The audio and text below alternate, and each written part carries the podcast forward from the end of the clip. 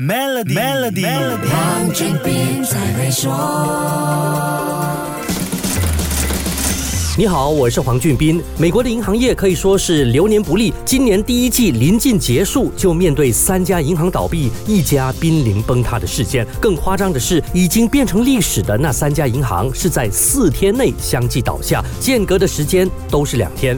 这一次银行危机中，第一家出事的是 Silvergate Capital Corp，加密货币崩盘拖垮了这家银行。美国联邦存款保险机构 FDIC 在银行出问题后尝试介入，跟管理层谈商。避免倒闭的方法，但是美国司法部对 Sam Bankman-Fried 的加密货币巨头 FTX 与 Alameda 的来往进行调查后，这家银行基本上就无力回天，只能在三月八号宣布破产。两天之后，三月十号轮到了 Silicon Valley Bank，这里就不详细说了，你可以到 Shock App 重听三月十五到十七号的内容。接着在三月十二号，Signature Bank 因为客户挤兑的数量不断增加，提走银行大约百分之二十的存款，成为美国史上第三大的银行。倒闭事件，这家银行可以说是受到 Silvergate 的波及。即使 Signature Bank 在加密货币的涉猎不高，但顾客还是担心它会步 Silvergate 的后尘。美国监管机构也表示，对这家银行的管理层失去信心，并接管了银行。还好，在系统性风险豁免条款下，投保和没有投保的顾客都拿回了自己的所有存款。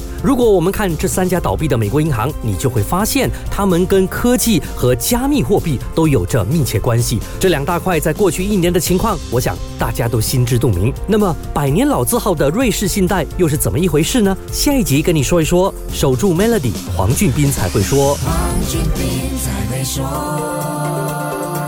为你的 Maybank 商业账户增添存款及进行任何指定银行服务，就能享有高达一八千的年利率回酬。详情浏览 Maybank dot my slash SME Rewards，需符合条规。